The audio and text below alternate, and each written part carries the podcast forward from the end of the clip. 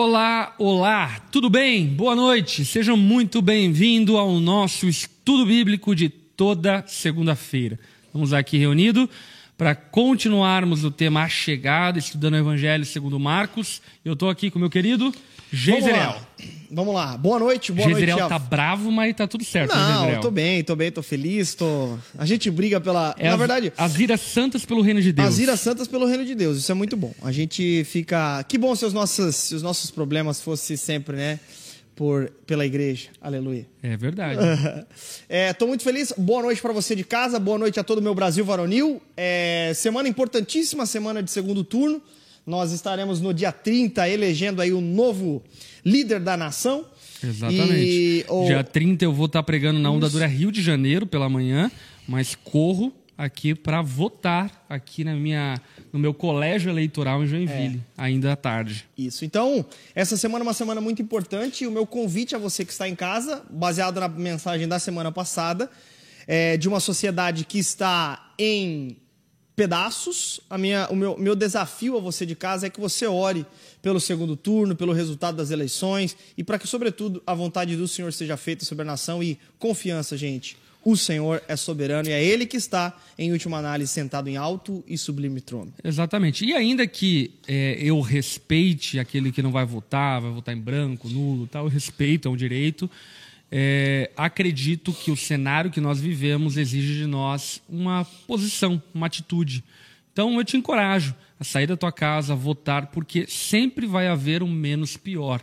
Sempre vai haver o menos pior.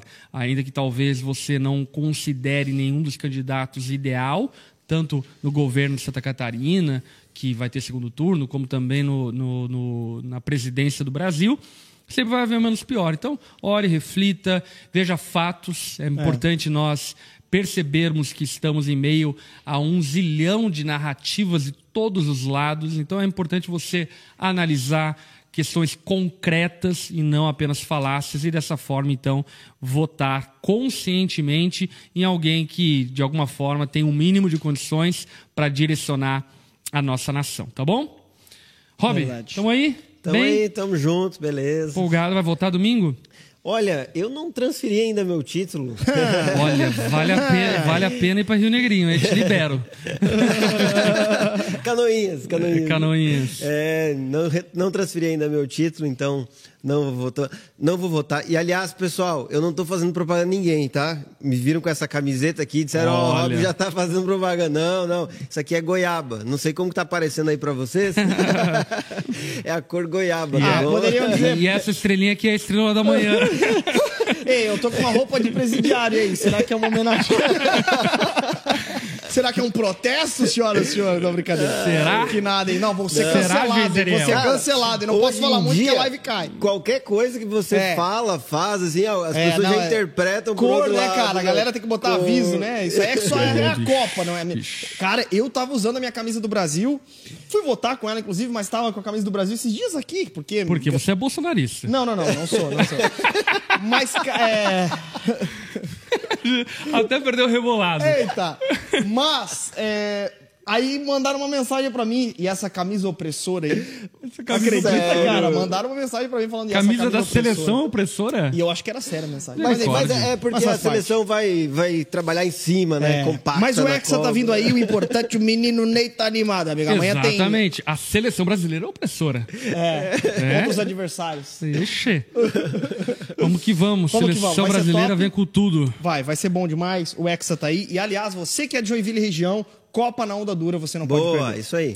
É verdade, todos os jogos da seleção brasileira serão transmitidos na onda dura. Então você que é da região, chega aí, porque vai ser lindo a gente celebrar aí a Copa do Mundo juntos, tá bom? Ah, também, já que estamos aqui de merchan, de aviso, dia 13 de dezembro nós vamos ter o Revival aqui em Joinville, Verdade. junto com Isaías Saad. Vai ser uma noite incrível, maravilhosa, imperdível. Então, garanta a sua presença. Eu queria pedir para a nossa equipe técnica aqui colocar o link de inscrição para você fazer a tua inscrição e fazer parte desse dia que vai ser poderoso aí, encerrar o ano com chave de ouro, adorando ao Senhor. Vai ser lindo. Ah, vamos lá. É, De onde vocês falam, gente? De onde vocês falam? Diga aí qual é a cidade de onde vocês estão nos acompanhando. Enquanto isso, quero também pedir algumas gentilezas. Dê o seu like aí, dê o seu joinha. Compartilha o link aí no grupo do, do WhatsApp, lá na sua rede social. Convida as pessoas para participar do estudo bíblico, que o estudo bíblico hoje vai ser muito legal. Vai ser Aliás, os evangelhos né, são maravilhosos. Enfim, é Maravilha. muito bom conversar sobre vida e obra de Jesus Cristo, nosso Senhor e Salvador.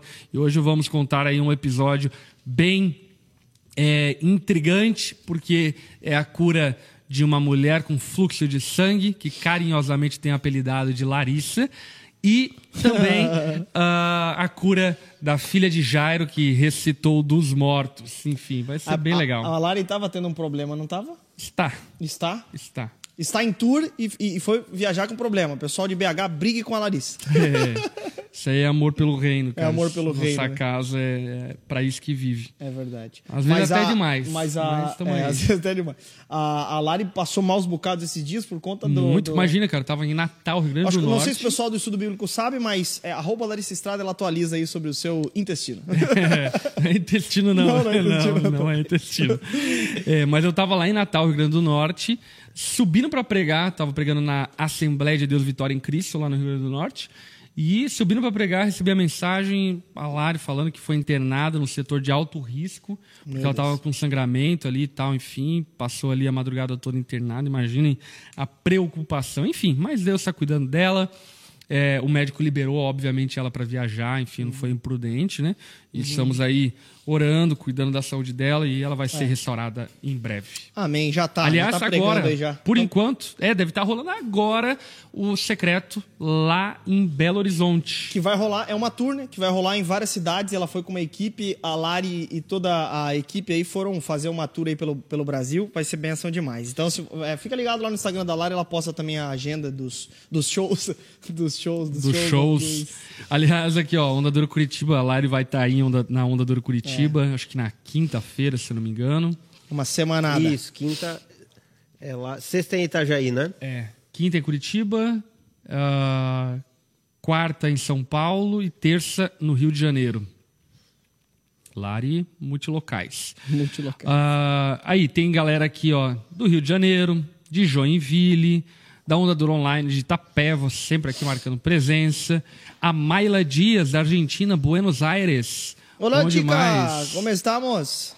E Está aí, bien? Maila, diz aí, você votou no Alberto Fernandes? Não, diz aí. Pelé ou Maradona? É, também Onda Dura Online de Romaria, Minas Gerais, Angra dos Reis. Ah, Ariane Lopes, aliás, enfim, esses dias mandou para mim uma mensagem muito carinhosa, muito legal. Glória Olha a aí. Viu? O pastor Lipão grava o seu nome. O pastor Lipão é igual o pastor Evaldo, grava o nome de todas as pessoas. É, tento, me esforço, É. cara. Quando eu cheguei na onda, dizer- tu, tu, tu gravou meu nome, eu fiquei emocionado. Não, eu, eu, eu tento ao máximo gravar o nome de todo mundo, mas obviamente. É. Mas isso é uma parada, acho que de pastor mesmo, né, cara? Porque depois que eu fui ordenado, parece que eu comecei a gravar o nome das pessoas também. É um exercício pastoral e muito importante, É, aliás, né? importante.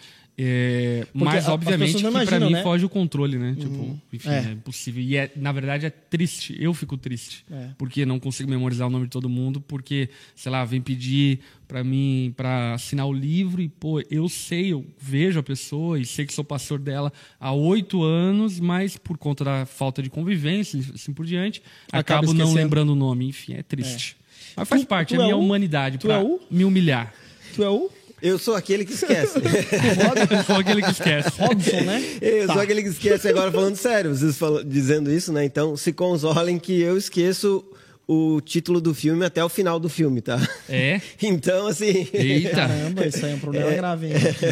Não, mas eu já esqueci também o número do. Mas sabe que tem uma técnica, né? Aliás, vou dar um treinamento aqui. Boa, de lá. memória. Treinamento de memória. Pra você que quer ter- ser pastor. Pra você gravar o nome de uma pessoa, basta você referir-se a ela pelo nome dela. Então, tipo assim, por exemplo, Eu chego aqui pro Geis, ah, como é teu nome? Geiseriel. Aham. Aí eu falo, e aí, tudo bem, Geiseriel? Uhum. Você vai falar, ah, tá tudo bem. Ah, que legal, Geiseriel. Quanto tempo você tá aqui na igreja, Geiseriel? Entendeu? Ó. Você vai falando, É igual falando, as pessoas falando. orando pra Jesus, né? Senhor Jesus, muito obrigado, Senhor Jesus. Abençoe, Senhor Jesus. É pra memorizar o nome de Jesus. O meu professor um dia ensinando sobre oração na sala, você não fica falando assim com a pessoa, né? Oi, Felipe, tudo bom, Felipe? Como é que tá, Felipe? Tudo certo, Felipe? Como é que foi o dia, Felipe? É. Então, enfim. É Mas isso aí. É isso aí. Bora gravar o nome, os nomes galponeiros da rapaziada. Eu ia falar uma coisa muito importante. galponeiro. Ah, eu chamo muito pelo. Eu coloco apelido nas pessoas, Entendi. certo? É baseado principalmente no seu sobrenome. Isso é uma, é uma coisa que eu faço sempre. Uma cara. marca registrada. Isso, é uma marca registrada. Eu Sabe fa- que meu pai também faz isso, né? Cara, eu faço isso sempre. E, e eu também faço, mas a Lari, quando eu faço, ela tira sarro de mim. É? Ela fala que é coisa de velho. É, é, mas, mas, cara, eu faço muito isso. Tipo, fala. Por exemplo, tem o, o menino aqui da onda que ele é o Alexandre, né? Mas a gente. a- aí as pessoas chamam ele de Sacavém, mas eu chamo ele de Saca. Fala, Saca! É, tem outras pessoas também, como por exemplo o próprio Malaquias. É o Tiago Malaquias, mas eu chamo ele de Malaco. Malaco. o Tchê, eu chamo de Tchô. Enfim, eu sou maluco. Eu Mas é diferente. isso aí. É, na verdade, o Tchê já é um apelido. Já é um Você fez um apelido. apelido do apelido. O nome dele é Giovanni Schaume Weber, mas a gente chama ele de Tchô, ou de Tchê. O glorioso Tchê ou Tchô. Enfim. Glorioso Tchê. Glorioso. Bom demais. Olha aqui, ó. Ai, muito bom, Ah, cara. Então aí, gente. É, dá o seu like, compartilha. Ninguém deu superchat, ninguém tá gostando da nossa conversa Que isso? aqui. Não, ele só gosta quando a gente começa a falar do texto Aliás, esses bíblico aí. dias eu tava vendo, cara, eu vi a live, a live do, do, do presidente lá no Inteligência Humilhada. Certo. E eu fiquei assustado a quantidade da galera dando superchat. Mas, mas dinheiro assim é torto e direito, cara. E 500 reais e coisa do tipo. Eu falei, Caramba. misericórdia, Senhor. Tenha misericórdia do seu povo. Porque além de dar uma audiência baixa como essa e não dar, la- não dar like, também não dá superchat. Caramba. Deixa Mas vamos mudar isso, vamos eu mudar tô- essa cultura hoje. Eu tô sem o, o meu. Ih, fiz cagada aqui. Eu, Fez. eu tô sem o meu, o meu coisa aqui, Heavy, então eu só vou dar uma olhadinha aqui no chat aqui. Aí, ó. Ah, tudo bom. É isso. É que eu tô sem o meu. O meu. O meu Teu, teu chat ali. é, o chat. Tá bom. Vamos É lá, vamos pro texto bíblico? Vambora, vambora. vambora. Para Galera, dá a sua contribuição então, dá o superchat e vamos que vamos. O curtir também lá, né? O curtir é, é- é importante também pra galera. Ó, a Calma Sami falou que malaco aqui no norte é outra coisa. É, não, aqui também é, mas é porque Malaquias, daí eu resumo pra Malaco. Mas enfim, uma forma carinhosa aí de se referir ao glorioso Thiago Malaquias, que é um grande goleiro, apesar de ser flamenguista. Não, não, não. não. Vamos deixa lá, vamos pro texto bíblico. Vamos pro texto bíblico que é melhor. Vambora! Ah, hoje a gente vai uma estudar água, então Rob? Marcos capítulo 5, Heavy. verso 21 em diante. Quer fazer uma introdução a Marcos? Quero, eu só, eu só vou falar mais uma coisa sobre nomes. eu sempre costumo também falar Robão da Massa, é, é, Geizão da Massa. Eu falo Roboão da Massa. Robão da Massa. Hoje nós vamos falar, por exemplo, sobre a filha do Jairão da Massa. Então, Boa. enfim. Ok? Mas vamos lá. É, ah, introdução de Marcos. Marcos, ele é um evangelho que é atribuído a João Marcos. É o historiador da igreja chamado Eusébio de Cesareia, em seu livro História Eclesiástica, que é um dos grandes e talvez um dos mais importantes livros de história é, dos períodos primevos aí da igreja cristã. Ele fala que Marcos escreve é, do testemunho, né, a sua doutrina, o seu evangelho, a partir da fala de Pedro. Então, ele escreve aquilo que de viva voz ele escuta do apóstolo Pedro, que é o Pedro que, que seguiu Jesus, que Pedrão. andou com Jesus, Pedrão da Massa. Então, é, João Marcos, então, atribui-se que de fato ele escreveu é, baseado nas palavras de Pedro. E aí também fala-se que ele escreveu lá em Roma. Com isso, a gente pode já entender que se ele escreveu baseado nas falas de Pedro, então esse evangelho ele foi escrito antes de 64 depois de Cristo, que é possivelmente onde Pedro foi decapitado no tempo de Nero. Então, do imperador Nero, né, imperador romano. Então, sendo assim, possivelmente o Evangelho de Marcos ele foi escrito então é, perto da epístola aos Gálatas, certo? Então, Gálatas e Marcos são os dois primeiros livros a serem escritos do Novo Testamento. Isso lá pro ano 57. Isso. Tanto que os outros evangelhos, e isso é uma informação importante, na nossa Bíblia nós temos Mateus, Marcos, Lucas e João, correto? Mas, apesar de Mateus ser o primeiro que está ali, na, na, na ordem, não é o primeiro cronologicamente. Ok? Então, é, Marcos é o primeiro evangelho a ser escrito. Marcos, ele trabalha com uma espécie de estrutura dupla. Ele apresenta Jesus, ele tem um propósito, o objetivo de apresentar Jesus como o próprio Filho de Deus e também como servo sofredor, sendo esse segundo o principal objetivo dele. O objetivo era mostrar Jesus como servo que haveria de sofrer, ok? Então, ele apresenta isso. E um outro ponto também é que ele escreve para uma igreja que está passando possivelmente um período de é, sofrimento. Então ela tinha pressa em saber o resumo, por assim dizer, de, todo, de toda a doutrina apostólica. Então é nesse momento que ele escuta de Pedro as suas palavras e vai então é, redigindo, por assim dizer, uma espécie de trabalho amanuense, que é como se alguém. É, é, o cara que, o, por exemplo, Um o pastor trabalho Lipão fala. manauara. Isso, e aí ele vai escrevendo. Não, né? não, Manauara é quem nasceu em Manaus, cara. é um amanuense. A Manuense. Não é amazonense, é um amanuense. Então, Que quem nasceu em Manaus é Manauara. Manauara, né? Manauara. E, e no Amazonas, é amazonense? Eu Acho que Amazonense, deve ser, né? Ok. Então, é, um abraço pro povo do Amazonas. Mas é isso, então ele tem esse propósito, ele é esse evangelho que justamente é, apresenta todo. Ele é um dos sinóticos, então ele apresenta de maneira cronológica a partir do batismo de, de, de Jesus por João Batista.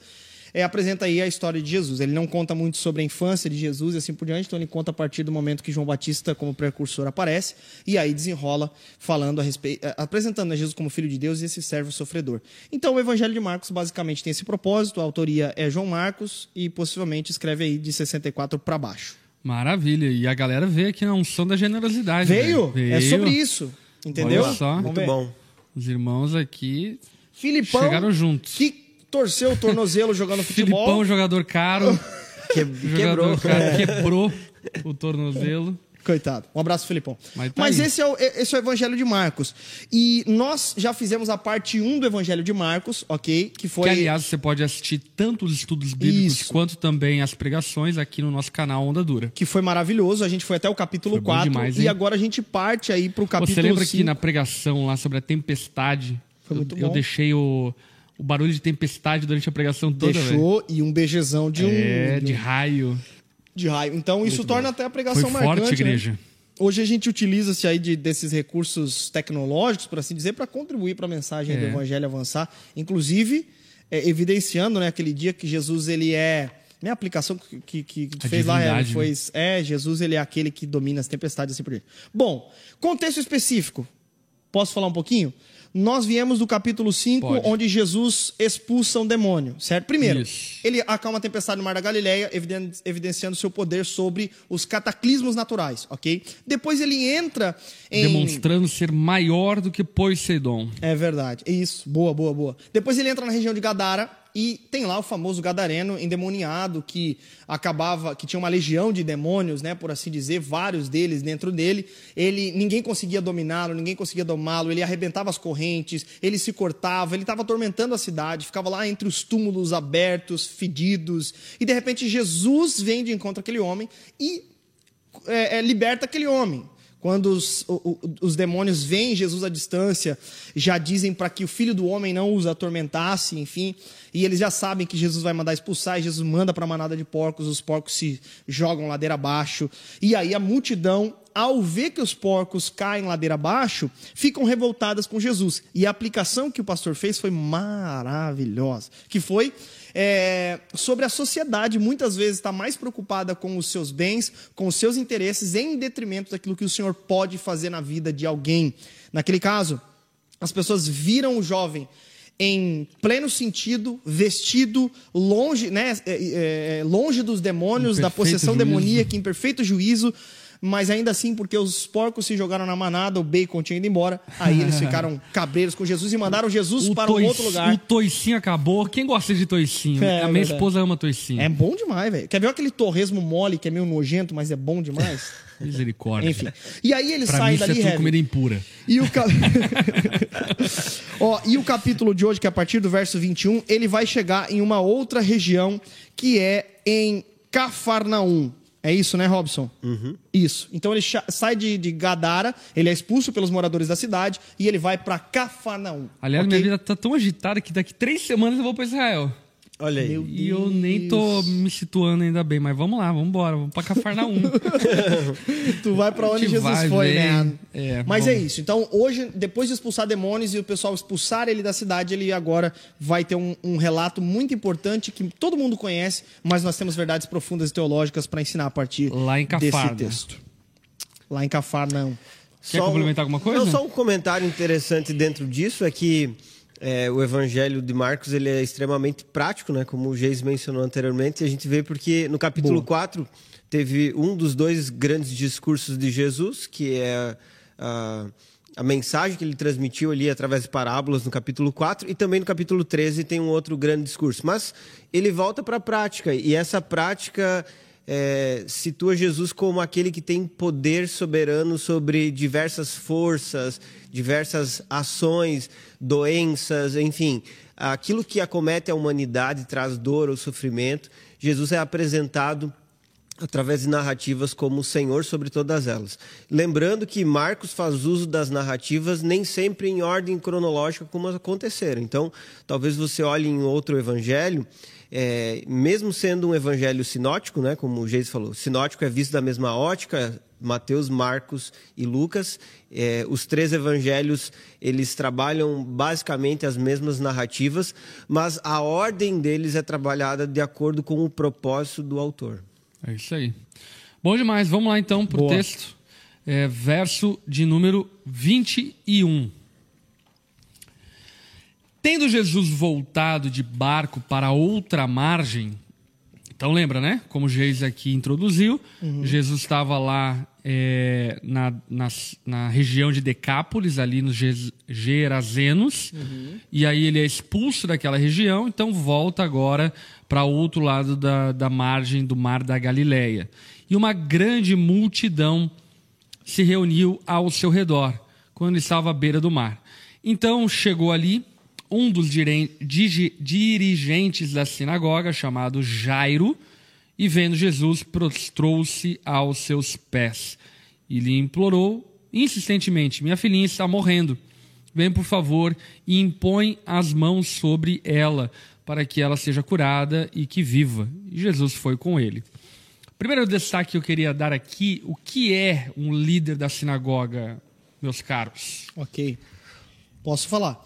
O líder, é, vamos lá. Primeiro a gente precisa entender só um, um aspecto aqui, porque a gente, é, quando a gente fala sobre sinagoga, a gente precisa entender que no tempo de Jesus existia esse, esse local de reunião religiosa, mas nem sempre foi assim. O povo de Israel ele nasce em torno de uma religião, ele é um grupo sócio-religioso, como eu sempre digo, é, mas o que possivelmente fez nascer, ainda que não se tenha a data exata do surgimento das sinagogas, ela possivelmente surgiu quando o povo perde a terra e o templo. Quando isso foi?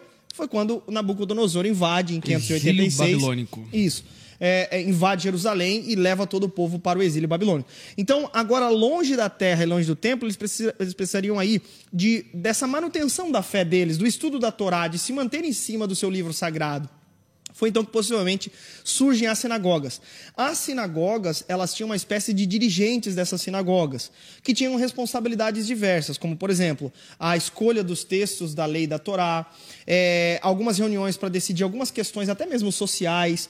Nos dias de Jesus, vale lembrar que Jesus, em vários momentos, enfrenta grupos opositores de partidos judaicos, como fariseus e saduceus, é, dentro das sinagogas. Jesus opera um milagre dentro da sinagoga do jovem com a mão atrofiada, e vocês vão lembrar que os partidos farisaicos, é, o partido farisaico, é, membros do partido farisaico ficam revoltados com a situação. Inclusive, preguei essa mensagem. Se chama O Fim da Religião, a mensagem. Muito legal. Ó, na, na primeira parte, Na né? primeira Muito parte, aham. Isso, isso, boa.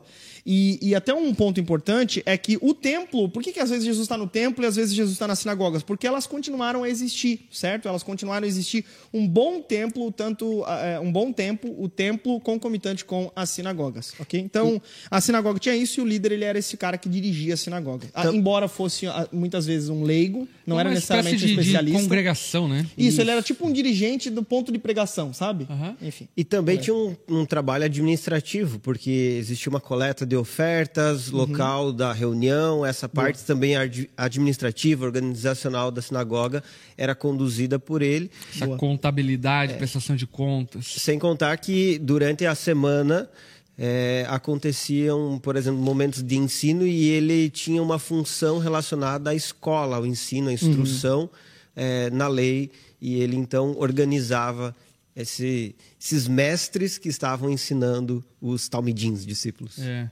E até as sinagogas é importante essa fala, né? porque ela de fato se assemelha muito àquilo que são as igrejas, as congregações, enfim, ah, porque elas bom. eram uma estrutura uhum. montada para que ali então se fizessem as reuniões e o povo ah, aos sábados em especial reunissem-se ali para poder adorar a Deus, aprender a Torá e tudo mais. Uhum. Inclusive o modelo de culto que nós temos hoje nas igrejas cristãs, elas bebem muito da ordem de culto, por assim dizer, das sinagogas. É.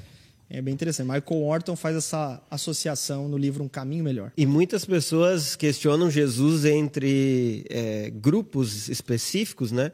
Hum. É, podem questionar ele entre fariseus e publicanos, ou então podem questionar ele entre pecadores, pessoas impuras, enfim, ele é questionado de diversas formas. Mas a verdade é que Jesus estava onde queriam ouvi-lo. Uhum. Lá em Gadara, não quiseram ouvir Jesus, ele saiu e foi é. atrás daqueles que queriam ouvi-lo e encontrou então Jairo e essa mulher. É. é. Bom demais. Inclusive, isso já dá uma pitada daquilo que vai ser o capítulo 6, que fala a respeito de um povo que não honra aquilo que recebe, né? Enfim, mas deixa lá para o capítulo 6. Vamos ficar aqui no capítulo 5. Aqui então apresenta-se um líder da sinagoga chamado Jairo, então uma pessoa de destaque, uma pessoa de reconhecimento e uma pessoa, diga-se de passagem, que fazia parte, talvez não ele individualmente, mas com certeza coletivamente, fazia parte de uma oposição a Jesus.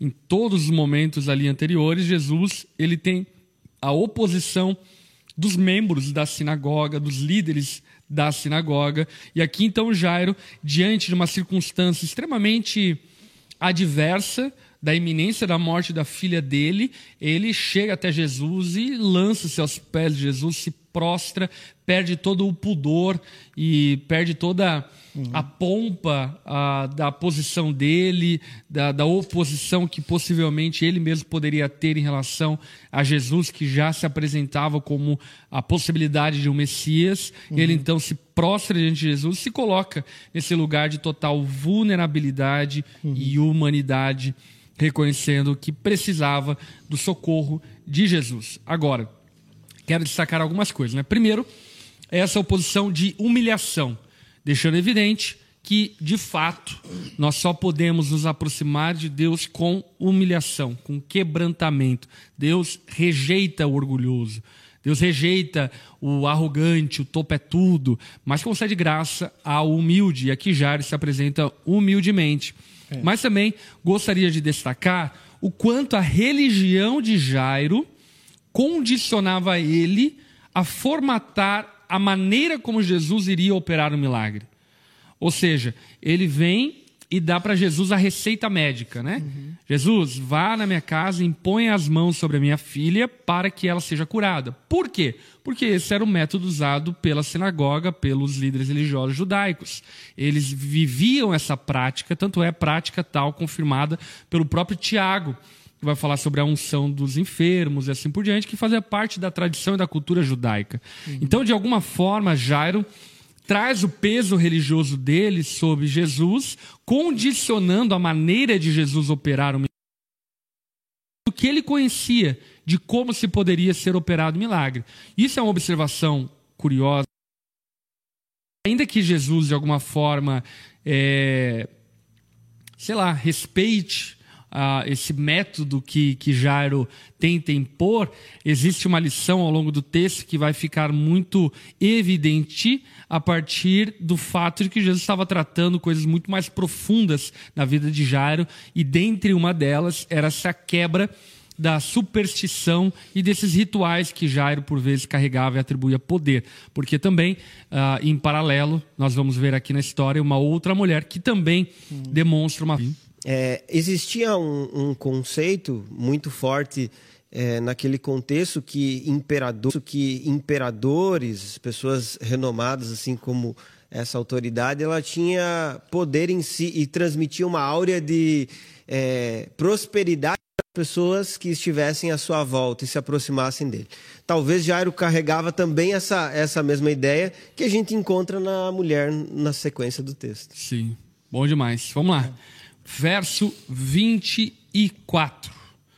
Uh, Jesus foi com ele e uma grande multidão o seguia e o comprimia. E estava ali certa mulher que havia 12 anos vinha sofrendo de hemorragia. Ela padecera muito sob o cuidado de vários médicos e gastara tudo o que tinha, mas em vez de melhorar, piorava. Uh, então fica aqui evidente né, que era uma mulher que já havia procurado todos os recursos possíveis de terapia alternativa e assim por diante para tentar de alguma forma restaurar a saúde e ninguém conseguia fazer absolutamente nada por ela. Ela inclusive aqui demonstra-se em crise financeira porque ela gasta todo o recurso dela para procurar ajuda e nada poderia ser feito por ela. E quando ouviu falar de Jesus, chegou por trás dele no meio da multidão e tocou em seu manto, porque uhum. pensava se eu tão somente tocar em seu manto, ficarei curada. Imediatamente cessou sua hemorragia e ela sentiu em seu corpo que estava livre do seu sofrimento. Uhum.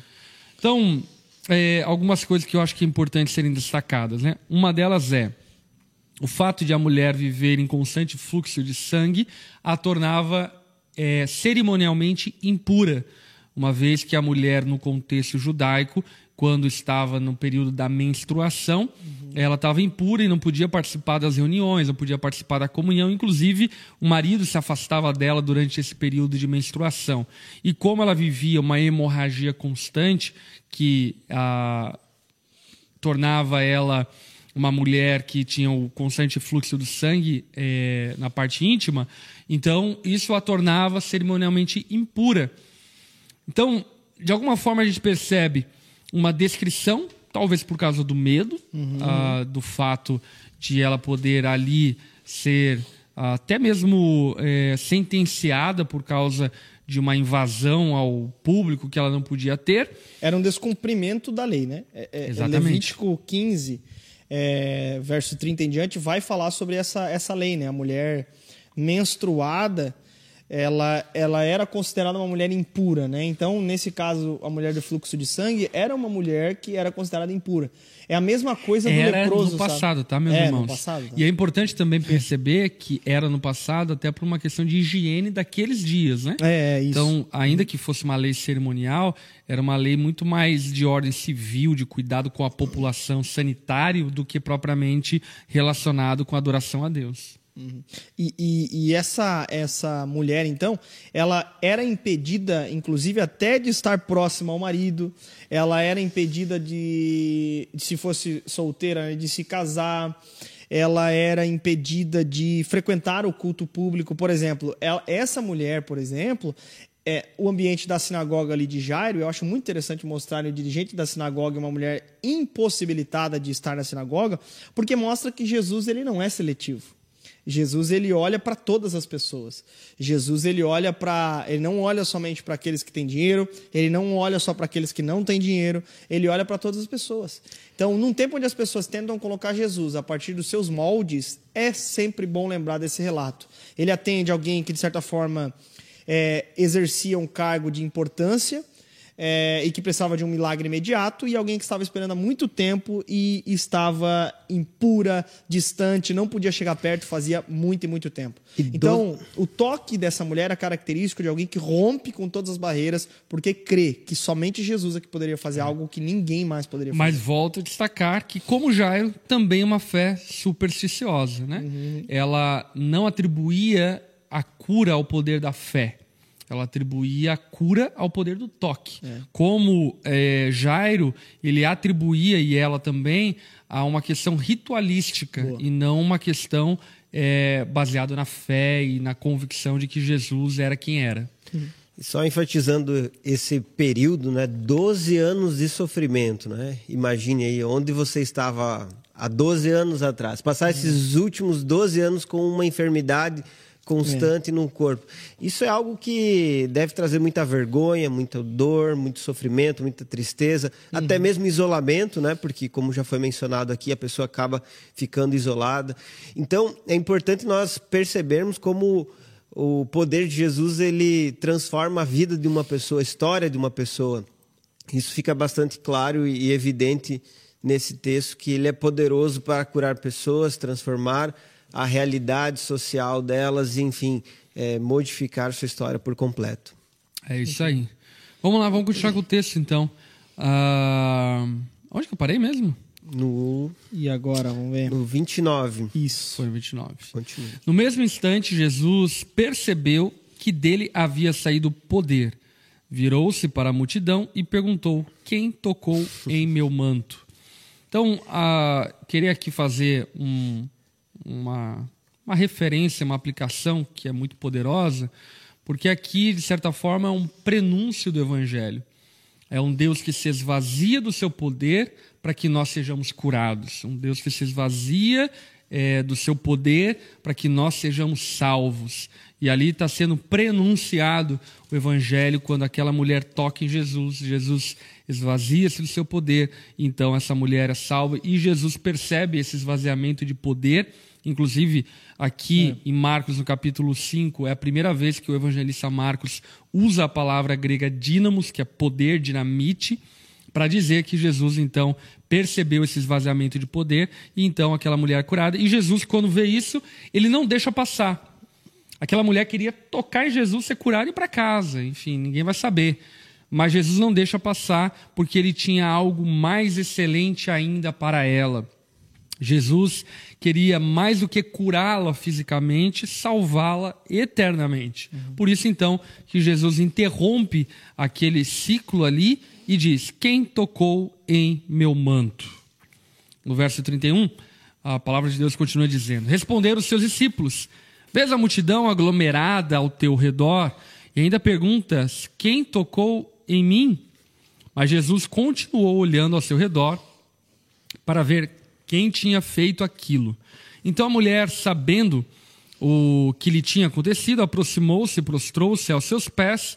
Mais uma vez, lembra? Jairo se prostra aos pés, a mulher se prostra aos pés e, tremendo de medo, contou-lhe toda a verdade. Então ele lhe disse: Filha, a sua fé a curou. Percebe? Não foi o toque, foi a tua fé, foi você crer em mim, foi você crer no Messias que te curou. O que te curou não foi o ato supersticioso, não foi você orar de joelhos, não foi você dar dez pulos, não foi você fazer as voltas em Jericó. O que te curou foi a sua fé. E aqui é poderoso isso porque Jesus está quebrando ah, toda uma cultura supersticiosa e interrompendo todo o ciclo supersticioso que poderia continuar a partir dali. Aquela mulher bem poderia voltar para casa se Jesus não tivesse interrompido e acreditar que ah, tocar em coisas sagradas podem curar pessoas. Boa. E Jesus então deixa evidente que não, que aquilo que a curou foi a fé dela. E aí Jesus complementa dizendo: vá em paz e fique livre do seu sofrimento. Vá em paz, palavra, shalom, atribuindo a paz com o Senhor, a paz de Deus. Então, literalmente aqui, ah, o termo grego, Jesus está utilizando quando fala que a sua fé a curou, bem pode ser traduzido como a fé, a tua fé te salvou. Te salvou do sofrimento, te salvou espiritualmente, por isso, shalom, vá em paz, em hebraico. É, seguindo essa mesma interpretação, eu acho que a gente pode fazer uma aplicação bem interessante sobre a forma de cultuarmos a Deus. Nós podemos estabelecer ritos de culto ao Senhor, estabelecermos formas de cultuar a Deus, e elas em si não são ruins. Agora, quando nós, ou não são pecaminosas, né? Mas quando nós utilizamos isso como o nosso amuleto, como você estava falando, né? É, a superstição para se aproximar de Deus, nós acabamos deixando de cultuá-lo verdadeiramente. Agora, quando somos intencionais com fé, ou seja, confiamos inteiramente ao Senhor, o culto é um momento de transformação de vida. É. Quando nós nos aproximamos dele com fé em oração, seja dentro do carro ou ajoelhado, eu sei que ele vai me ouvir e pode realizar é, aquilo que eu estou pedindo. Enfim, é, essa ênfase na fé, na aproximação de Deus e não é, pautar-se em rituais e não é, ficar fundamentado em regras ou estipula coisas que foram estipuladas anteriormente é essencial para que a gente faça uma adoração verdadeira e de fato se aproxime de Deus. Não somente esteja presente de corpo, mas de coração, entregando algo verdadeiro a Ele. É isso aí. E é interessante porque os relatos de cura de Jesus, eles não são simplesmente meros relatos para a gente crer que Jesus pode curar a enfermidade. Porque eu acho que uma doutrina que a gente pode entender aqui é que, é, sobretudo, a principal cura que Cristo realiza em nós é a cura da nossa alma, é a cura eterna, né? É o que então, a Janaína Neves escreveu aqui: melhor que ser curado é ser salvo. Ser salvo. E é exatamente assim: é, é esse termo né, de salvou, mesmo a despedida de Jesus, uhum. marca justamente isso: que Jesus não simplesmente curou a física daquela, daquela mulher, bem como nós percebemos isso também nos outros relatos, como por exemplo a cura do homem da mão ressequida, do uhum. leproso. Então, Jesus está naquele momento ali, não simplesmente curando uma hemorragia de 12 anos, mas mudando a eternidade daquela mulher. Porque uhum. vamos combinar que essa mulher morreu depois de um tempo, uhum. de qualquer outra coisa. Mas certamente a eternidade daquela mulher mudou. E aí, esse é o ponto. É, a nossa libertação, ela acontece nesse sentido. Nós cremos em Deus, né? Ele nos dá a graça de ter a fé, e essa fé não é simplesmente que a gente, é, né? embora isso aconteça, socialmente a gente fica limpo né? igual o Gadareno. É, ele começa a se vestir melhor, ele de fato é, é alguém mais socialmente aceito. Ele, né, o pastor Lipão até fez uma aplicação sobre a própria vida, né? Ele hum. passou a estudar melhor, é, teve um casamento. Eu acho que todas essas coisas são verdadeiras e acontece mesmo na vida de alguém. E glória a Deus por isso. Mas a maior cura que o pastor Lipão recebeu é o fato de que se ele morreu hoje, ou amanhã, ou daqui a 80 anos, ele tem a sua salvação assegurada nos méritos de Jesus. É isso aí. Vamos lá.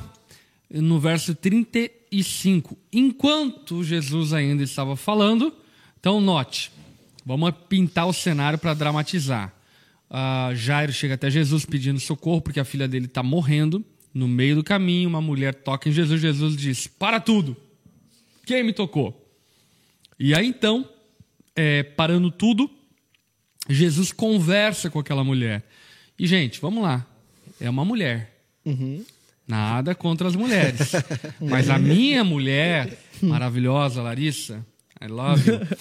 Ela, quando vai contar o que aconteceu há 12 anos de história, meu irmão, demora no é mínimo tempo. 14 anos. Demora mais do que o que ela viveu. O relato demora o 50 diz que ele contou toda a verdade. Exatamente. Veja só, né? Marcos até resumiu. Olha, contou toda a verdade, gente. Aquela história toda. É. Porque assim, pra mim, contar toda a verdade é há 12 anos eu tô mal, Jesus me curou. Então, é. já fui.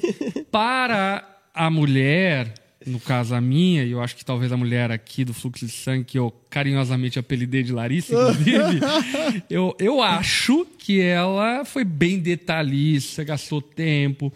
Jesus é muito paciente.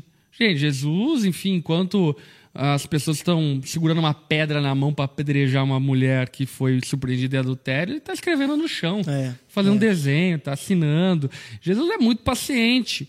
E pacientemente Jesus ali ouve aquela mulher relatando, contando a história. Eu fico imaginando Jairo do lado, cara. É, o Jairo, pô, aqui, pô, Jesus. Será que ela não vai, não vai? Pô. Mas não só Jairo, os discípulos também parecem incomodados. Porque quando Jesus pergunta quem me tocou, os discípulos mesmo falam: "Pô, Jesus, como assim que te tocou tanto de gente? Como quem? Vamos, vamos tocar o barco, enfim, a filha do homem aqui está morrendo." E aí Jesus então é, então Jesus é, demonstra-se ali muito paciente, conversando com a mulher, com muita calma e assim por diante. E aí olha o que acontece. Verso 35. Chegaram algumas pessoas da casa de Jairo, o dirigente da sinagoga, e disseram: Sua filha morreu. Não precisa mais incomodar o mestre. Olha o que acontece, gente. Jesus se atrasa que inclusive foi o título da mensagem que eu preguei ontem. Se você não assistiu, ouça essa mensagem. Uhum. Jesus se atrasa e se atrasando, aquilo que acontece então é que Jairo recebe a triste notícia que a filhinha dele morreu. Ah. Você já imaginou a dor? O desespero. Em muitos momentos a gente ah, passa por isso, né? Acontece alguma adversidade que nós estávamos pedindo para Jesus que ele intervisse, que ele fizesse, e a gente recebe uma notícia triste como essa de que, cara, não dá mais jeito, acabou, morreu, ah, faliu, perdeu, e Jairo recebe essa notícia. Agora, olha só o verso 36. Não fazendo caso do que ele disse, do que ele- eles disseram, Jesus disse ao dirigente da sinagoga: Não tenha medo, tão somente creia. Essa palavra é muito forte, né? Jesus ele ignora as circunstâncias adversas, porque ele demonstra aqui, obviamente que como Jesus aqui Jesus não está sendo positivo, ele não está ignorando a morte, mas Jesus está sendo realista ao entender e saber que ele era Deus e de que Deus não se atrasa. E diante disso, Jesus olha nos olhos de Jairo e diz: Jairo, calma, não, não fique assustado, não tenha medo, Jairo. Tão somente creia. E eu creio muito que essa é uma palavra que Deus talvez esteja falando a você nessa noite É. sabe, diante de, de más notícias, diante de situações complicadas, a palavra de Jesus para mim e para você é: não tenha medo, tão somente creia. Isso não significa que vai acontecer aquilo que aconteceu com a filha de Jairo, porque aquilo que aconteceu com a filha de Jairo é um simbolismo para a eternidade. Mas significa que, ainda que passemos por adversidade, de circunstâncias complicadas e assim por diante, Deus não perdeu o controle e algum dia todo o pranto será transformado em alegria. Jesus transformará as nossas vestes de tristeza em vestes de alegria. É. E como é importante Aleluia. deixar que as palavras de Jesus sejam é, maiores ou tenham mais força em nós do que as circunstâncias.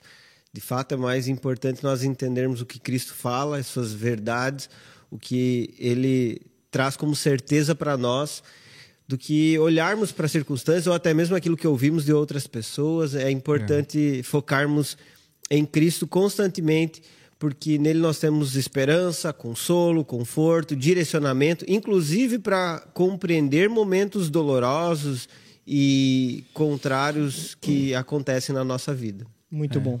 Que algumas pessoas até se enganam, né, quando conhecem a Jesus, né? De que talvez a sua vida, né? E aqui se tratando agora sobre momentos difíceis, né? É, muitas vezes a gente começa a caminhada com o Senhor e às vezes não compreende que a caminhada, mesmo sendo com o Senhor, ela passará por dias desafiadores, por dias onde a falta de paciência vai bater a porta, por onde nós não nós vamos ser tentados a não confiar no Senhor, né? Quantas e quantas vezes eu já fui tentado a confiar mais na minha própria força, mais no meu próprio, né, é, é, sei lá, minhas próprias forças, né, do que no Senhor mesmo.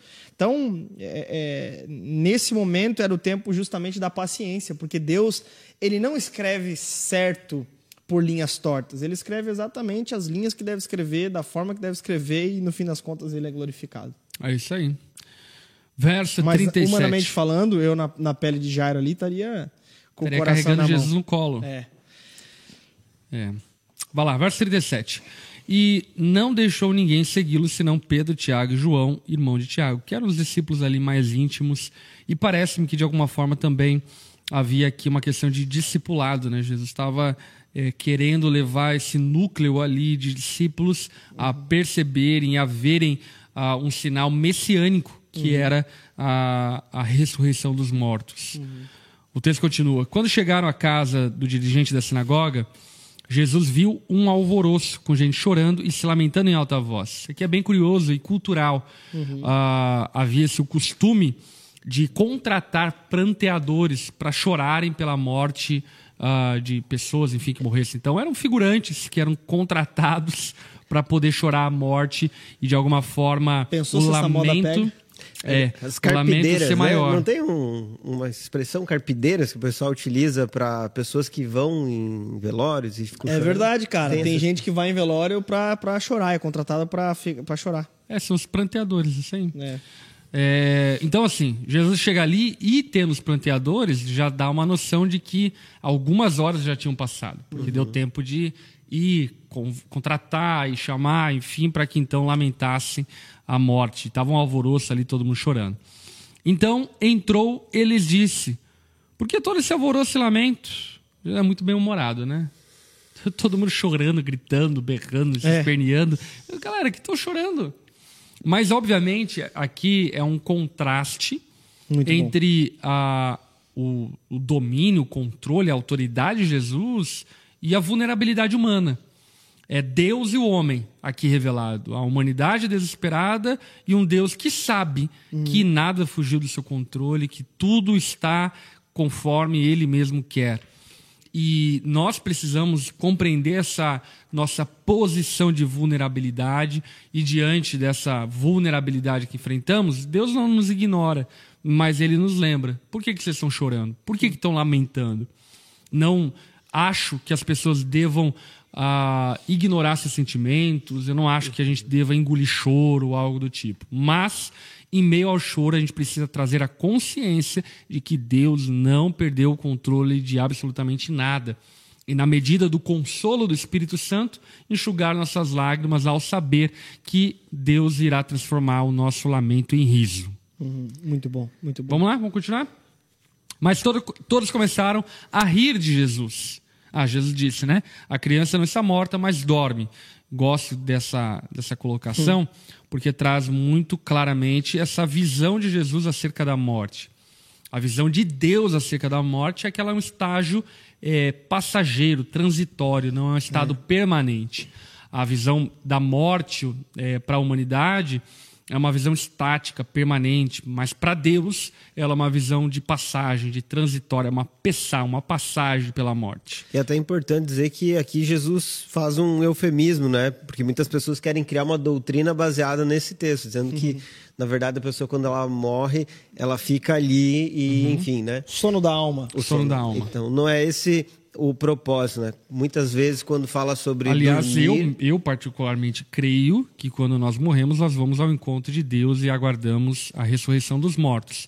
Existem muitas pessoas que defendem a ideia de que elas ficam dormindo enquanto, enfim, aguardam a ressurreição dos mortos. A né? mansão dos mortos. Ô, ô, ô, Rob, agora tu falou uma coisa interessante, cara, no, no, no 1 Coríntios capítulo 15, que é onde Paulo fala sobre a ressurreição do corpo. Sobre em nenhum momento no Novo Testamento, eu acho que tu fez uma. uma é, foi alguma coisa de, de- de- do seminário que tu fez, um TCC, algo nesse a sentido? pregação. Uma pregação? É, pregação. Em 1 Coríntios 15, né? 1 Coríntios 15, isso. que é sobre o Novo Testamento não ter registro da morte dos apóstolos. A gente sabe pelo por Eusébio, por Flávio Josefo, ou Pela tradição cristã. Né? é, pela tradição cristã. Mas, de fato, não narra a morte dos apóstolos mesmo, né? Parece que isso tem a intenção de mostrar que não existe um estágio final para aqueles que creem, não é, Robin? Algo assim? Sim, com certeza. É, a ênfase, como o pastor A Lipão ênfase não é na morte, é na vida, né? Exatamente. E que esse estágio é totalmente é, vencido por Cristo. Né? A vitória de Cristo sempre deve ser ressaltada diante de todos os sofrimentos humanos. É isso aí. Muito bom. Eu estou indo para uma. Essa música é linda, né? É. Celestial. Mas vamos lá.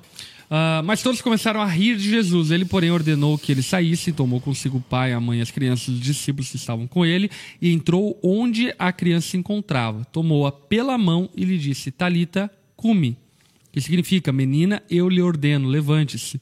Agora, quando a gente lê a tradução aqui de Talita Cumi, parece ser bem tipo formal.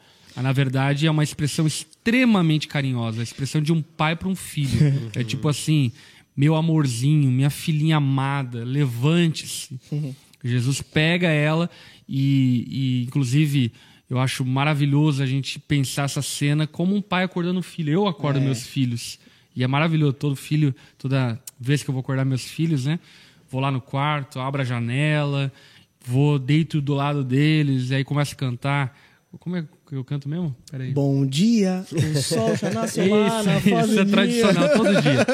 Bom dia, o sol já nasceu Essa lá na pra fazendinha. Acorda o Jochinho e o Zezé. Essa é a minha versão. Ô, Mas Heavy, é um pai amoroso chamando ah, o filho do sono. É, é, as pessoas acham que o nome dela era Talita, né? Talita, comer! Bora, Talita, vamos comer! E a menina, né? Porque depois ele dá comida o, pra menina. O nome é Thalita e o sobrenome é Kumi, né? exato, exato. Aqui, ó, Thalita, depois- comer! Porque eles deram. eles deram. Bom demais! Eles deram aqui, ó, comer a menina e todo mundo. Thalita, comer, minha filha, comer. Que nada. Essa é uma expressão em aramaico e aqui é interessante porque que Marcos explica, inclusive, isso, né? Porque, poxa, se fosse um, por exemplo, Mateus, ele não teria necessidade de explicar. É. Por quê? Porque ele estava escrevendo a judeus. Agora, Exato. como Marcos escreve para, para um povo em Roma, né? Thalita, comer! Era uma expressão em aramaico, então ele precisava explicar o que estava sendo dito, né? Que era justamente essa expressão carinhosa, né? Sobre menina levante e tudo mais. Talita! Muito bom. Talita, Kumi! Ok, vamos Tá, lá. vamos lá, vamos lá. Imediatamente a menina que tinha 12 anos de idade, detalhe, quantos anos a mulher com a hemorragia ficou doente? 12 anos. Quantos anos a menina tinha? 12 anos. O que isso quer dizer? Ainda bem que passou do primeiro turno, né? Senão- Brincadeira, eu tenho, eu tenho uma, uma aplicação, obviamente, que não é necessariamente o que isso quer dizer, mas eu tenho uma aplicação interessante acerca disso, que diz respeito a esse, esse paralelo de dor. Por vezes, quando nós enfrentamos uma dor, nós pensamos que a nossa dor é a maior do mundo. E talvez Jairo estava dizendo, pô, minha filha com 12 anos de idade está morrendo, mas ela viveu bem 12 anos. E aquela mulher que estava ali sendo curada da hemorragia e que levou a morte da filha de Jairo a acontecer, é, antes de Jesus chegar à casa dela, ela tinha 12 anos de dor e sofrimento. Então, se a filha de Jairo morresse ali, estava no lucro, porque viveu 12 anos bem. Agora, aquela mulher estava 12 anos, enfim, ah, vivendo em constante dor, sofrimento e assim por diante, né? Enfim, Maravilhoso. um paralelo interessante. Porque eu acho que é importante a gente ter essa empatia, sabe? É. A gente não é muito empa- a gente não é empático, a gente é muito egoísta, né? O É. pecado, enfim, ele atua em nós de uma forma muito severa e a, a- a gente por vezes acredita que a nossa dor é a maior do mundo, ah, o nosso casamento que está com dificuldade há um mês, enfim, tá tá, tá, tá num num estado crítico. Ah, pastores sofrem muito isso, né? Enfim, ah, quanta gente procura a gente desesperado, pensando que, enfim, a sua situação é exclusiva, que ninguém mais tem problemas e que o mundo precisa parar para poder cuidar do seu problema. E Jesus aqui parece que dá uma aula também de simpatia, de empatia, de se colocar no lugar do outro, de entender que o outro também tem dores como nós temos. Nós temos a tendência, né, de achar que somos os catalisadores de todo o sofrimento, né? Isso se chama vitimismo, muitas vezes. Às vezes a dor é real, mas às vezes é vitimismo também, que também pode ser um pecado. Eu acho que a dor, é, na maioria das vezes, é real. Ou quase 99,9% ela é real. É. Agora, quando nós estivermos passando por dor, nós não podemos ignorar que a nossa dor não é a maior dor que a humanidade já sentiu. Existem pessoas que estão sofrendo muito mais que nós. Isso deve nos colocar, pelo menos, em uma postura de paciência. Né? Pô, vamos lá. E o poder de Cristo em ordenar, né? É. Aqui a gente tem o paralelo daqueles que querem é verbo, ordenar a Deus, é, É, boa, ordenar boa. dizendo o que Deus deve fazer, quando na verdade deveriam submeter aquilo que Cristo está ordenando. E essa é a essência, inclusive, da oração, é, aprender a clamar segundo a vontade de Deus, porque essa vontade é a que será ordenada posteriormente. E quando nós temos esse coração de entender que o que Deus ordena é realizado, que ninguém consegue deter as palavras de Jesus, que Ele é todo poderoso e de fato faz o que deseja, nessa hora nós conseguimos confiar que Ele pode curar uma hemorragia, ressuscitar um morto, enfim, Ele é poderoso. Muito bom. Muito bom. Vamos lá. Verso 42. Imediatamente a menina que tinha 12 anos levantou-se e começou a andar. Isso os deixou atônitos. Ele deu ordens expressas para que não dissessem nada a ninguém. Essa, essa ordem expressa aqui, na verdade, já foi falada em outras ocasiões. E, e muita gente, enfim, faz uma inferência bíblica que extremamente equivocado, pensando que Jesus dizia para não falar, para elas falarem. Né? Eu já vi vários pregadores fazendo isso. Enfim, e naturalmente não. Jesus ainda estava é, vivendo em um período onde ele queria ah, deixar a publicidade da sua messianidade reservada, porque ainda havia ah, acontecimentos que precisavam acontecer para que a profecia se cumprisse. Então é uma questão profética e uma questão de, de fato, ainda preservar-se dessa publicização é, em massa ao saber, enfim, que ele tinha poder para ressuscitar os mortos. Uhum. Muito bom, muito bom. E não mandou era, não que- era o tempo, né? Não era o tempo ainda, né? tempo. Dessa, até porque ele, ele estava num momento onde estava muito a, a baila, né? Depois dos relatos seguintes, a gente vai ver que João Batista logo mais é decapitado. Então já É. estava na efervescência de um tal de Cristo, Uhum. né? Promover aí uma série de, de, contra, de, de, de ensinos contraculturais naquele de período. distúrbios religiosos, sociais, né? perturbadores públicos. É, e ninguém é, contar nada a ninguém. E mandou que desse a ela coisa para comer. Talita comer. Agora sim! Thalita, agora comer! Mas sabe de uma coisa também? Ponto importante sobre Thalita, Thalita Kumi. Essa é uma expressão em aramaico, porque possivelmente a menina entendia em aramaico também, tá? Então essa é uma informação importante também. Uhum. Ok? É isso, bom demais. Que estudo maravilhoso, né? Foi bom, foi bom demais. Acho que a gente conseguiu aí cumprir a, as, as, a ordem né, do Senhor de fazer o evangelho ser pregado, anunciado e todo mundo sair daqui edificado. É isso aí. Segunda-feira que vem estamos aqui para Estaremos. mais um estudo bíblico. Lembre-se, eleições no domingo, vote, faça o teu esforço É verdade. e vote. Como é que vai ser o nosso papo segunda-feira, hein, velho? Segunda-feira que vem. Ah, não sei, cara. Caraca, hein, mano? Vamos orar, joelhos dobrados. É, não tem como a gente não nação. ficar nervoso, não, não falar sobre esse assunto, né? É um assunto que tá muito a baile, a gente tem orado por isso também, e a gente tá, tá junto Não aí. tem. Tenho certeza que Deus tá fazendo. E eu acho que nós estamos crescendo enquanto democracia, Estamos, enfim. se Deus quiser. E independente do resultado, que como cristão nunca nos esqueçamos É. que Jesus está sentado no trono do universo e É nada isso. foge ao seu controle. Não tenha medo. Não tenha medo, apenas creia. Creia. Deus está cuidando de nós. Amém? Amém. Bom demais, bom demais, Robin. Maravilha, muito bom. Maravilha. Agora Thalita comer. Thalita comer. Agora comer, Voltar que eu acho que eu casa, vou passar num McDonald's. Vou pra minha casa porque minha esposa tá viajando. Pois é, e os teus guri devem estar precisando de ti também, Meus meu. guris estão lá, aqui, ó. O Zé tá ligando ali, ó. Olha aí o Zaya. O Zé tá ligando. Eita, Zezé, Zezé da massa. Zezé da Massa tá ligando. É. Voltar pra casa. Amanhã, dia de folga merecida. Dia de folga, muito bom. Amanhã tem Champions à tarde. Tô muito feliz que ele cai na- caiu na folga. Quinta-feira, viajo para Bahia. Bahia, Bahia de Todos os Santos. Vou pra Itabuna. Domingo, sábado, Itabuna. eh, estarei no Rio de Janeiro. Prego no Rio. Na onda Rio de Janeiro. Não, é prego na Igreja Batista do Renovo. Ok. Lá no Rio de. Janeiro. No domingo pela manhã, prego na Onda Dura Rio de Janeiro. Ó, que legal. E aí pego o voo, voto. E domingo de noite prego na Onda Dura Joinville. E na semana que vem nós temos o nosso retiro de pastores que vai ser maravilhoso. Vai ser maravilhoso. Aula de A futebol, hein? Champions League é lá. É, a Champions League. ó. É, gente, isso aí. É, vamos, a galera tá pedindo print aqui, ó. Pose pro print. Print, vambora. Vamos fazer print. A gente já tá acostumado aqui, né, mas não é... Vai lá, vai lá, vai lá, vai lá. Vambora. One, two, three.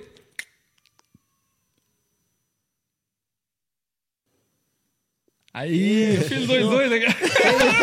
É, não, não é nada, gente, não é nada. Depois, do, depois do, da pose. O print... Ai, o print, o print, O é print é eterno. eterno, Já é diria eterno. o Twitter, o print é eterno, amigo. Ei, Não. mas eu quero, aqui mudando de assunto aqui, pastor Lipão, para não te colocar em maus lençóis, perguntar em quem você vai votar no final de semana. Não, Olha. gente, mas maravilhoso. É, a gente tá prestes a ter, eu quero só dar mais um recadinho aqui bacana. A gente está prestes a ter é, a nossa conferência A Presença no ano que vem. E eu quero destacar aqui que a nossa equipe fez um vídeo agora final de semana. É, já está produzindo a promo desse final de semana, que eles lançaram uns spoilers lá no nosso story. E a conferência A Chegada tá chegando de fato. Vai ser nos, em Junho, maio, junho, maio, junho, maio, junho. Ser E parece 17, que esgotou o primeiro lote lá, né? Esgotou. Mais de 1.500 ingressos já foram Mais de- vendidos. Mais de 1.500, cara. E, enfim. Muito legal. Aí 40%. Um ano antes já foi vendido. Já foi vendido. Essa então conferência vai ser vai ser inesquecível. Vai ser a melhor de todas. E o pastor Lipão nos deu um spoilerzinho esses tempos sobre quem vai estar. E, gente, vocês não perdem por esperar. Vai ser maravilhoso. Enfim, Isso é conferência apresenta. Queria fazer essa menção que o pessoal fez um vídeo maravilhoso que eu tô ansioso pra ver já. Não, cara, a conferência do ano que vem, filho, vai ser tiro, porrada e bomba. Será que vai, velho? Oxe, que um caneco do, do Hexa. Será? vai quero ser coisa ver. linda. Não ganhamos a Copa do Brasil, mas vamos ganhar a Copa do A Mundo. Copa do Mundo, é verdade. Os corintianos, nós, corintianos, estamos. Tri... Aliás, é uma bancada corintiana, Uma graças bancada a Deus. corintiana. É. Aqui não tem democracia, não. Não, aqui não tem. Aqui é, a- aqui é um bando Só a de louco, democracia amigo. corintiana. Aqui palmeirense não entra. Não, não entra. brincadeira, brincadeira. É. Os porcos são bem-vindos. Os porcos se lançaram no mar na semana passada. Tá bom, agora está- a resenha tá- já tá na se resenha, mas, mas você sabe que o pessoal gosta dessa resenha, cara? Já me comentaram que o pessoal gosta dessa resenha aí Vamos, no vamos final. Fazer uma pesquisa. Quem gosta da resenha? não, pó- pós, acabou isso do bíblico. Jogar a conversa fora, vocês mandarem perguntas, a gente fica aqui batendo papo, porque hoje a gente. É, enfim, mas é isso. Porque a praça é nossa, é muito nossa. Ela é muito nossa. Você tem uma pergunta? Hã? Será que você tem? Hã? Alguma dúvida? E aí?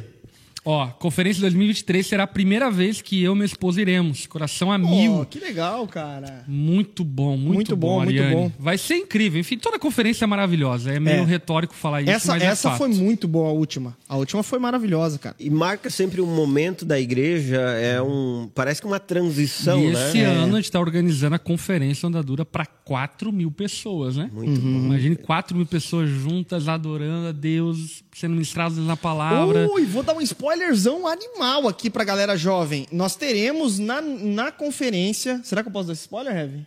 O quê? Sobre o lance do NVT lá, não? Não. Não? Ok. Então, vai se ferrar. Aí é. Você ficou com essa aí. Só fique com uma, uma pitada. Uma pitada. Alguma coisa com o Você, NVT. você, audiência, se ferrou. Porque agora, amigo, não dei spoiler nem nada, mas agucei a curiosidade lá, né? A, a Luana Rodrigues falou: adulto Ney traz a Copa esse ano. É, adulto Ney, pô, por favor, adulto Ney. Não. Ai, cara, oremos pra ele não se machucar. Agora tem uma pessoa comentando aqui, Cauane Nasce Leite diz: Não tenho nenhuma dúvida, bora. É que. Ela quer ir pra casa. é que ela tá lá me esperando pra gente ir embora. É, meu Deus do céu. Mas é, mas é o. Vida de pastor não é fácil, Não né? é fácil. A Não é fácil. esposa com, com os bacuri esperando. É, loucura Os esperando. bacuri em casa, esposa viajando com hemorragia. É. E, e ainda que tem gente que tem coragem de falar mal de pastor é pra dar uma surra, né? É verdade, é verdade.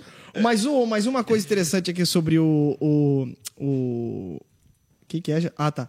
O, eu tô com o meu chat aberto aqui, porque agora eu instalei o, o, o, YouTube. YouTube, então vocês vão comentar aí, porque nós vamos. E o super chat, que eu ia pedir pro pessoal de casa. Super chat, por dá um favor. superchat, a gente precisa aumentar o salário do Geiseriel É. pra ele pagar um iCloud. Ali. Um iCloud. É verdade. Conversamos, né? Misericórdia. na- Ele fica. Tivemos uma reunião, eu e minha esposa, sobre isso. Deletando e instalando arquivos, gente. Misericórdia. Ai, Deus do céu. Olha só, Caio Fábio, meu, meu amigo de, de, de seminário Caio Fábio que é. Araújo? Ah, É o Caio Fábio. Caio Fábio.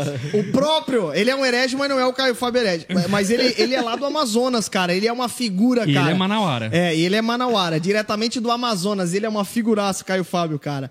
Batiza-nos! Batiza-nos com a tua saudade! Ah, essa é pra ti, Caio. Ele é penteca, ele é penteca. É, ele é, é, fera. aí que é bom andar junto, cara. Vê Ele que é- é bom andar junto. Ele é fera, ele é fera. Caião, um abraço, meu querido. Caião da É aí. massa.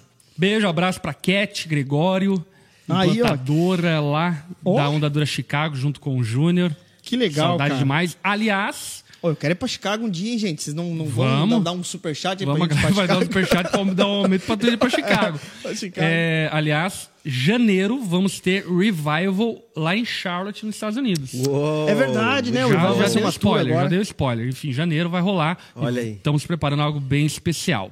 Top, bom demais, bom demais. Essa é a resenha pós-crédito. Essa é a resenha pós-crédito. É Foi isso aí, muito bom, gente. muito bom. O pessoal tá, tá rindo aqui, audiência maravilhosa. E o pessoal ficou, ó, ficou na audiência. A gente joga conversa fora aqui. Agora, um assunto aqui que bombaria se a gente começasse a falar aqui realmente era a partir da, da questão da unidade da igreja, que a gente conversou na, no, no- Em política? de política. É. Foi bom, né? Bom demais. O, na mesa. o, o Bibo até comprou uma camisa do Brasil. Comprou? Vai, na, no, no, no- na mesa ele vai vir com a camisa do Brasil. É, pô, o Bibo a gente tá tentando, enfim. Eu tô tentando amar mais o Bibo.